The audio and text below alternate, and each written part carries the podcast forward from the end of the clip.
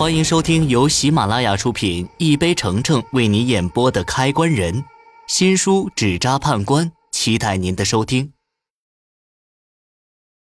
第二十二集，说到一半，我突然感觉现在说这些也来不及了。官经上有记载，僵尸被天地人三界摒弃在六道之外，有魄无魂，没有意识。我说什么，他根本听不懂。再耽搁下去，我恐怕连自己的小命都不保。这时，一股冰凉的感觉直直袭向我的脸。他不会已已经出来了吧？闹了这么半天，我已经勉强适应黑暗的环境。在微弱的月光下，我抬头看向棺材，只见一只长着锋利指甲的手搭在棺材边缘。我瞬间感觉呼吸困难。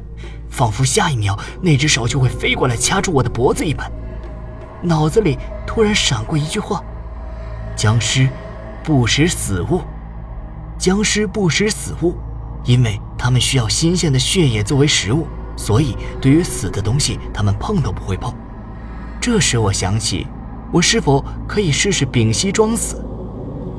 但这最多坚持两分钟，太长的话我也会被憋死的。到底该怎么办？我脑子飞速运转着，拼命地思考如何死里逃生。师傅说过，实在没有办法就躲进棺材里。僵尸现在在里面，我还不能躲进去，我得悄悄地移到棺材的位置，然后趁机翻进去。我边想着，边硬着头皮飞快地蹲到棺材的另一边位置。刚到那儿，我就捂住口鼻不让自己呼吸。咚的一声，我听着这声音，应该是僵尸落地的声音。正巧此时，我已经快憋气憋不住了，整个人缺氧厉害。于是我心一横，一个利落的翻身跳进棺材里。刚进去，我又鼓足劲儿将棺材盖给盖上。棺材盖封上后，我整个人松了口气。也不知道这办法靠不靠谱。虽说这僵尸没有意识，可招架不住他把棺材给打开呀。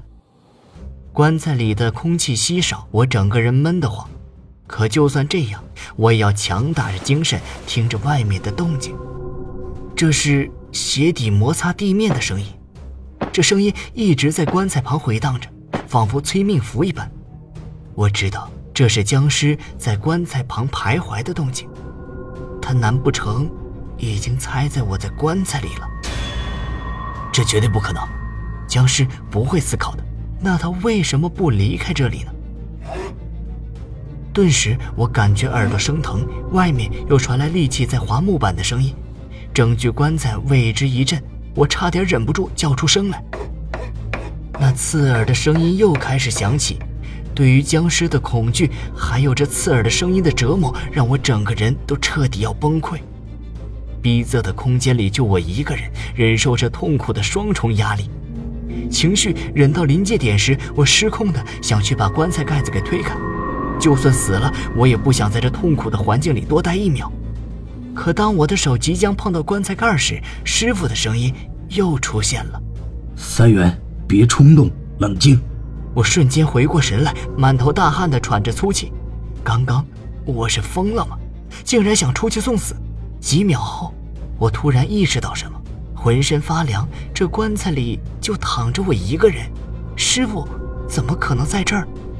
这不是师傅。我脑子一激灵，想起上次在灵堂里遇到的那个人，是他，曾经那个帮过我一次。他今天又出现了，你到底是谁？他陷入沉默。就在我以为他不会再说话的时候，我是谁不重要，这是我最后一次提醒你，做任何事，先学会保密。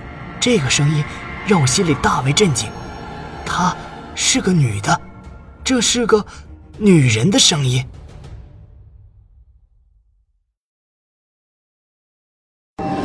本集已播讲完毕。